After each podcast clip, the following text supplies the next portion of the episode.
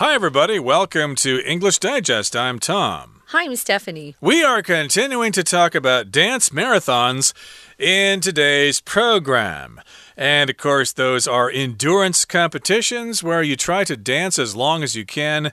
And of course, if you're good, you can dance for several days. And if you can outlast your competition, you will win a lot of money. We're going to talk more about this. And when we left you, we had just had the Wall Street crash of 29 happen.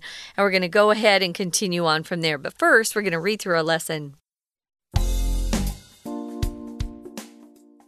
The Great Depression brought hardships and suffering throughout the U.S., but people kept on dancing. The attraction of dance marathons persisted with audiences keen for any kind of distraction from their misery.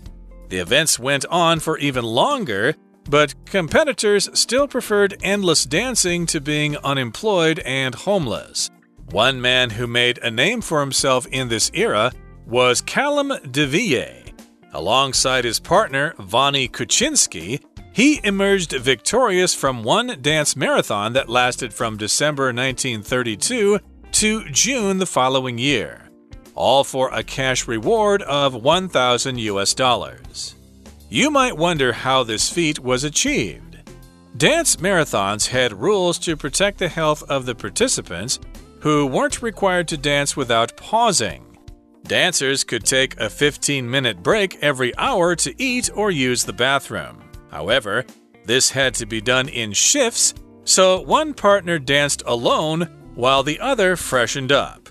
They could also take turns sleeping. Despite these rules, dance marathons could still be fatal. One man, Homer Morehouse, collapsed on the dance floor and died of exhaustion after dancing for 87 hours. The dance marathon craze eventually ran its course. World War II and the subsequent economic boom meant people no longer needed to dance for days on end just for a little money. In the 1970s, the idea was brought back as a fundraising activity with a 30 hour maximum duration to protect dancers' health. People still take part in 12 or 24 hour dance events for charity, raising money for the kinds of unfortunate souls who once had to move their bodies to music for weeks at a time simply to survive. Okay, guys, the Great Depression, which happened in 1929, the crash, and then the Great Depression followed. Uh, wow, I think it lasted until World War II started. So the Great Depression brought hardships. Hardships or challenges, um, but they're even harder than challenges. It involves severe suffering and difficulties that many people find almost impossible to get through a hardship. Um, for example, a family might have uh, their their dad lose his job and it's a hardship trying to pay your bills and make ends meet when you don't have the income you used to have. So, yeah, the, the Great Depression definitely brought hardships. I think at one point, uh, 30% of the United States was out of work. It was a really tough, tough time. And even those who had jobs, uh, a lot of them weren't very good jobs or they didn't make a lot of money. Um, if you want to see some interesting photos of history, you should go online and check out the photos that were taken, they're black and white photos from the Great Depression era, you know, and the sad little faces of the children who are probably hungry at the time. Yeah, it was a terrible, terrible time for a lot of people. Yep, the Great Depression, and that brought hardships and suffering throughout the U.S and to other parts of the world. Hardships, of course, are difficult times uh, when you don't have a job, when you're begging for money, when you're homeless or whatever. Those are examples of hardships, or when you lose family members or things like that. Uh, when your puppy dies or whatever, those can be difficult times for you, a hardship. But uh, people kept on dancing. They wanted to stay happy, and I think some of the music from the 1930s was pretty good. And the attraction of dance marathons persisted, with audiences keen for any kind of distraction from their misery. Uh, if you're keen for something, that means you really would like to see that thing, you're excited about that thing. Uh, so, this attraction of dance marathons continued Despite the Great Depression, they were still interested in these competitions and audiences. Uh, those are separate groups of people at different venues, not the individual members of an audience. Audiences in different places at different times. Uh, they all were keen for any kind of distraction. Yeah, I don't want to think about my problems. I'd rather just forget about those things and go see a movie or uh, go to a dance marathon. Yeah, you want to escape, don't you? I know when my life gets busy or I have a lot of stress, sometimes I just want to grab a book and read and just get away from everything. That's an escape. Yeah. Uh, you know, some people would rather go and escape by playing a video game or maybe going to a movie. There are lots of ways that you can uh, get away from real life. So uh, these events would go on for a long, uh, would go on for even longer, but competitors still preferred endless dancing you know, just trying to endure the time uh, to being unemployed and homeless. Both of those situations are horrible. So, one man who made a name for himself. If you make a name for yourself in something, you became you become famous for that uh, activity you're involved in. So um, we could say Elon Musk has made a name for himself uh, with uh, electric cars and his plans to go to space. So uh, you can make a name for yourself in different ways. He made a name for himself in this era or this time period. Um, and his name was Callum de Villiers or de Villiers, de Villiers. It's a French name, uh, kind of an interesting name. It's fun to go look at these old historical names that we just don't use anymore. Like Callum isn't uh, exactly popular either. Now, era, we talk about eras or era. It could be pronounced that way too. Era or era. I was going to say dokoi. So they're both okay. It's a, a, distinct period of history with a particular feature or maybe some characteristics, uh, like the computer era. You know, we could talk about that or social media era. Um, even when I was growing up, you know, there was no internet, which was really different. It's changed life a lot. So this guy made a name for himself during this era. He had a partner. His name was Vonnie Kuchinski and he emerged victorious. If you emerge victorious, it just means you won. He would um, win one dan dance marathon uh, that lasted from December. This is craziness. I had to read this twice, Tom. Mm. He lasted in a dance marathon that went from December 1932 to June 1933 and uh, all for a cash reward of $1,000. So think about six months, six months of this endurance contest, and all he earned was a thousand dollars. Of course, a thousand dollars was a lot of money back then, but who does that? Right, that's pretty weird. And uh, of course, I don't know uh, if he had lots of rest time during that uh, dance marathon well, there. The, the rule is 15 minutes an hour, right? Right, so my goodness, he slept for 15 minutes every hour for six months or whatever. Uh, that's a long time there. It's kind of difficult to believe, but uh, our internet sources confirm this.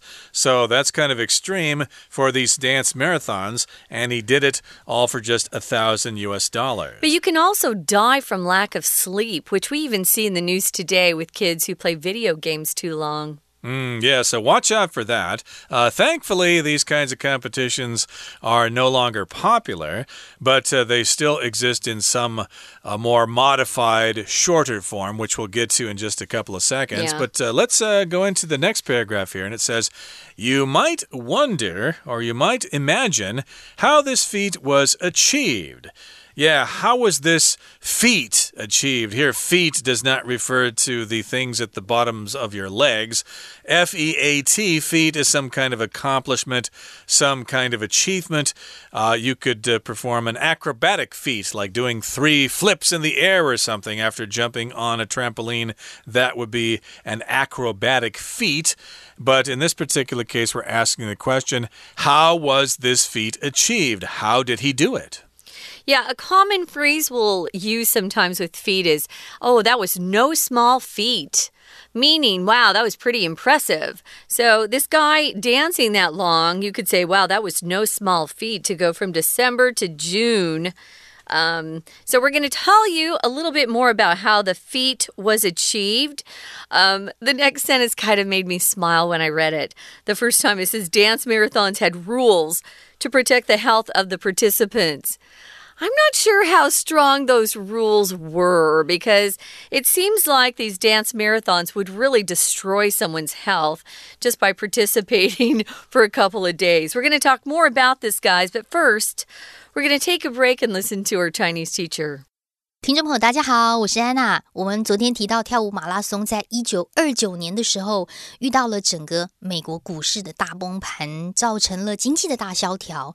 当然，因为经济的大萧条在当时为整个美国带来了很多的艰辛啊、苦难。可是大家还是继续跳舞，诶，而且因为观众就是很渴望任何可以让他们从痛苦当中。分散注意力的事物，所以跳舞马拉松它的吸引力还是持续的存在。那么当然，比赛的时间呢，甚至持续的更久。但是参赛者宁可无止境的跳舞，却不愿意失业啦，或者是无家可归。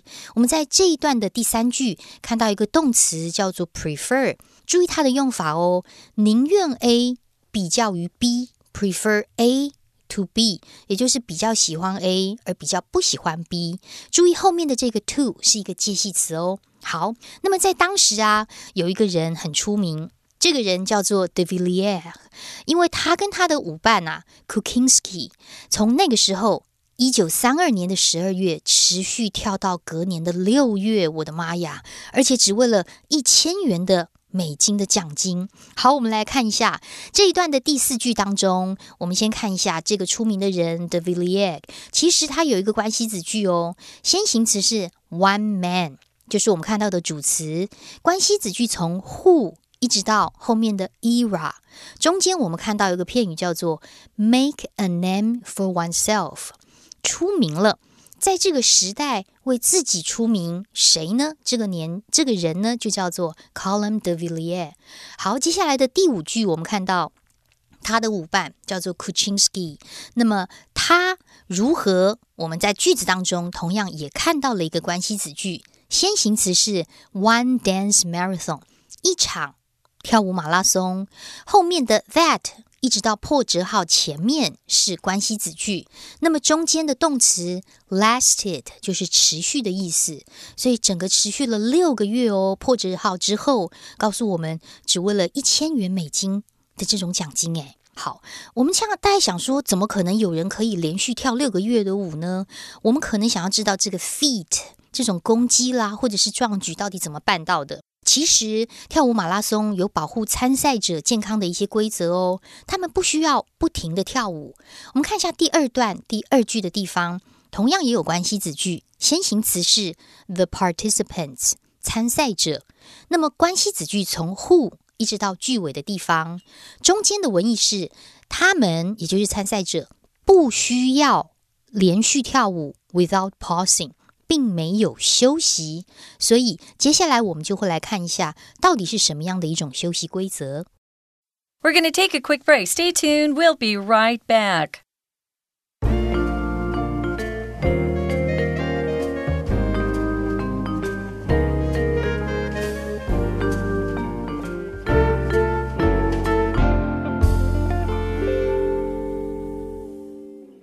All right, let's continue with our lesson. Again, we were talking about the feat that was accomplished by Callum de Villiers. I hope I said that de right. And he had a partner. Mm -hmm. uh, they participated in a dance marathon, and he was able to dance from December 1932 all the way to June the following year, and he won $1,000.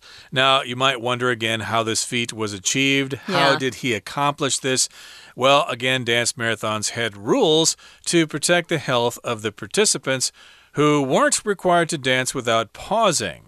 So, yeah, I guess uh, you would probably think that if it's a dance marathon, you're supposed to keep on dancing and you're not supposed to stop. But here the rules said, yeah, you can stop. Uh, if you don't stop, you're going to die, and we don't want you to collapse on the dance floor.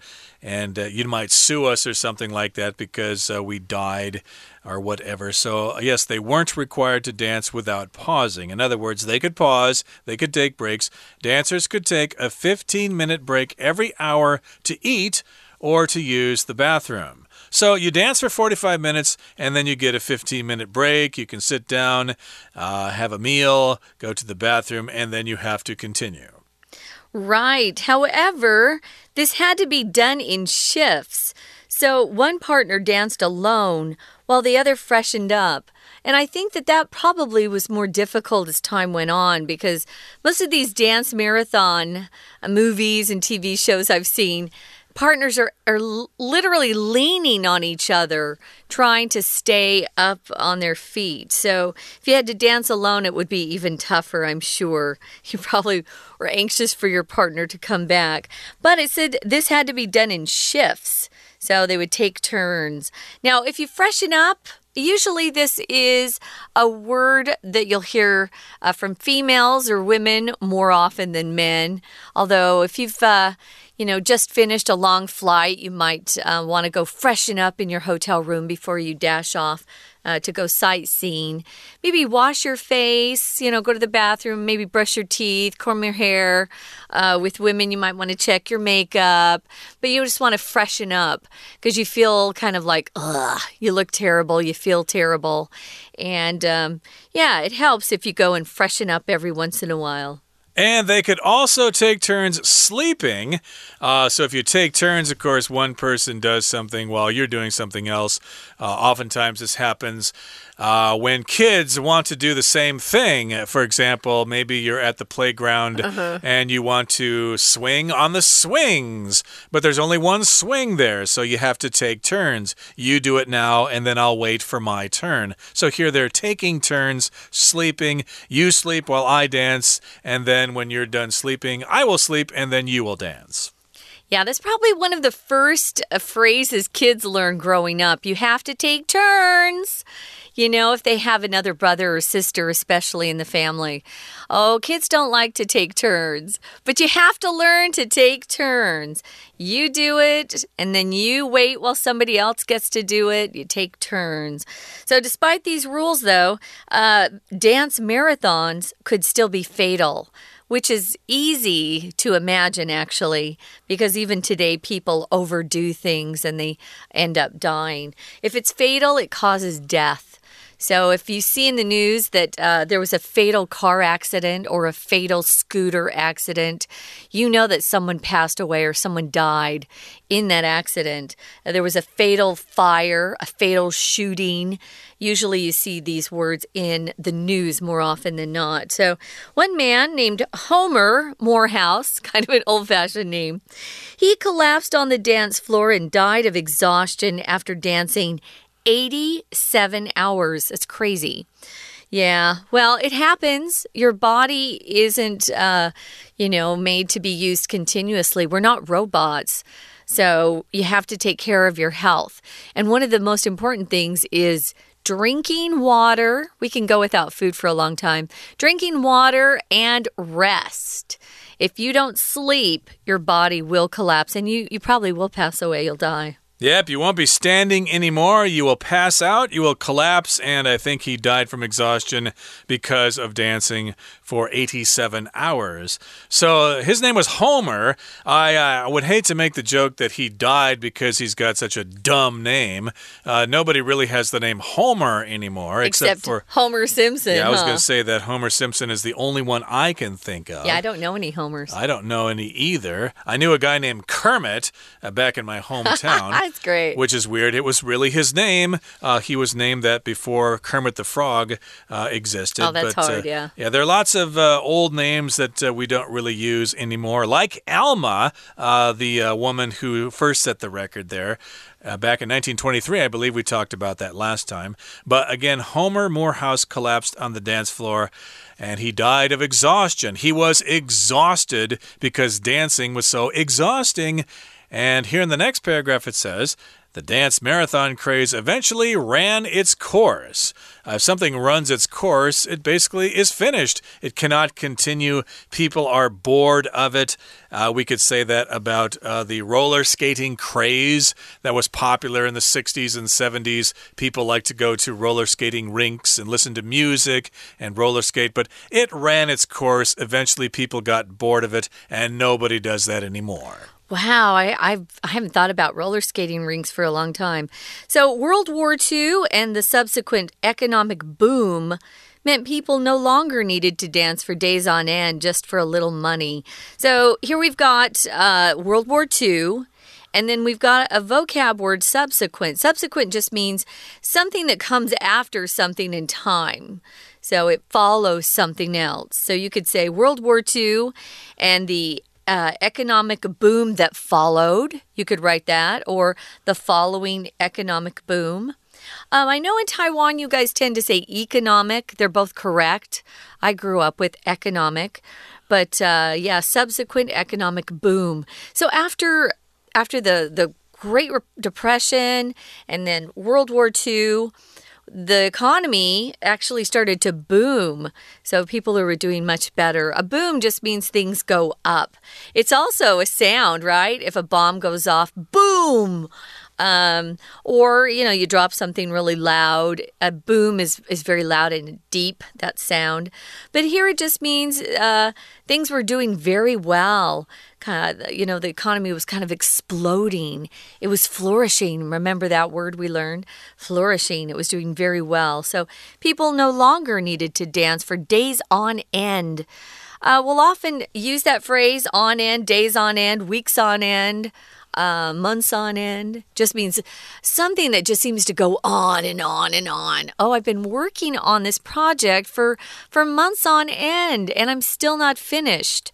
Uh, we don't. I uh, typically you'll hear days on end the most but we we can put it with other time words like years on end days on end months on end yeah we do use it quite a uh, quite a bit to to talk about something that just seems to never end uh, yeah, I hate to bring up this example, but uh, sometimes in Taipei it rains for days on end, yeah. especially during the winter months. Sometimes it does rain every day. It rains for days on end. And yes, indeed, uh, people did not need to dance for days on end anymore just for a little money because everybody had uh, high paying jobs. After World War II, uh, there was the baby boom, for example. And in the 1970s, uh, the idea was brought back as a fundraising activity with a 30 hour maximum duration to protect dancers' health. Uh, yeah, I think I remember the 70s when uh, dance marathons were brought back, but it was a fundraising activity, an activity to raise money or to raise funds for charity, maybe to help out poor people or starving children in developing countries. You get the idea. Yeah, a fund is just some money that's meant for a particular project. Uh, maybe you have a, a house buying fund or a house fund where you're saving money uh, to buy a house someday. So it's for a particular purpose. Money used uh, or put aside for a particular purpose. Duration is just how long something's going to last, right? So, um, most TV shows um, have a two hour duration or a one hour duration. Movies uh, that have a three hour duration are too long for me. Mm. So, duration just means the time that something happens. So, the 30 hour maximum sounds like it, it was plenty long enough. There's no way I would dance for 30 hours. So people still take part in 12 or 24 hour dance events for charity. Yeah, that's when people do it. They do it uh, not because they're starving or cold and they want to get, um, you know, get inside from the cold. They do it to help raise money for the less fortunate or the needy for some of these charities that are throwing the dance event or putting on the dance event. Right, so, so they're raising money for the kinds of unfortunate souls or people similar to those who once had to move their bodies to music for weeks at a time simply to survive. So that's basically what these charity events are for for people who are desperate for money. So back then they were desperate for money, so they danced in dance marathons. Nowadays, hopefully, some of these charities can help out those poor people so they don't have to keep on living on the street. Okay, that brings us to the end of our explanation for today. Here comes our Chinese teacher. 因为舞者其实每个小时就有十五分钟的休息时间，可以吃东西啦，或者是用厕所啦，但是一定要轮班哦。轮班的话，do something in shifts 出现在第二段第四句的当中，in shifts 就是轮班的意思。然后逗点之后呢，看到一个 so 表示结果，那么这样子的话呢，有一个舞伴就必须要单独跳舞哦。While 在这里。表示时间或者是对比都可以，因为两两一组嘛，所以另外一个舞伴在梳洗的时候，这个另外一个 the other 两者之一 one，另外一个 the other，当然还可以睡觉诶，但是要轮流 take turns doing something。这片语出现在第五句的地方。好，但是虽然有这些规定啊，跳舞马拉松还是有可能 fatal 很致命哦。因为有一个男生叫做 Morehouse，他跳了八十七个小时的舞之后，他在舞池昏倒，然后就死了。我们来看一下第二段最后这一句第七句的地方，有两个动词，第一个动词 collapsed，也就是昏倒，倒在舞池当中；第二个动词 died of。Die of 或者是 die from 都是因什么什么原因而死亡的意思。好，那当然，最后这个热潮终于会自然结束啦。因为第二次世界大战跟随之而来的经济繁荣，指的就是大家其实不用为了一点钱，然后连续跳好多天的舞。那么在西元一九七零年代，dance marathon 这种跳舞的马拉松的这个想法呢，这个 idea 又重新被提出来，其实当成一个。募款活动，但是为了要保护舞者的健康，所以最长只能够持续三十个小时。我们来看一下最后一段第三段的第三句，逗点之后有一个 with，可是在这里不是表示原因哦，而是附带的是三十小时的 maximum duration 最长的持续时间。那么因为它也是一个介系词，但是可以表示附带状况。那么最后面呢，我们来看一下，那大家呢都还是很喜欢参加十二小时啊，或者是二十四小时的一些慈善跳舞活动。那么目的就是要为了那些曾经为了生存而不得不随着音乐舞动身体长达好几周的不幸灵魂而募款。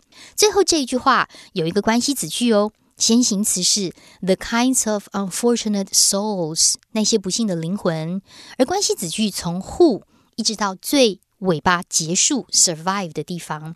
好，希望大家呢有空可以跳跳舞，但是不要跳太久哦。我是安娜，我们下次见。That's it for today, everybody. You don't have to participate in a dance marathon, but you can head down to your local club or whatever and listen to some dance music and have yourself one heck of a time. Dance is still alive. From all of us here at English Digest, I'm Tom. I'm Stephanie. Goodbye. Bye.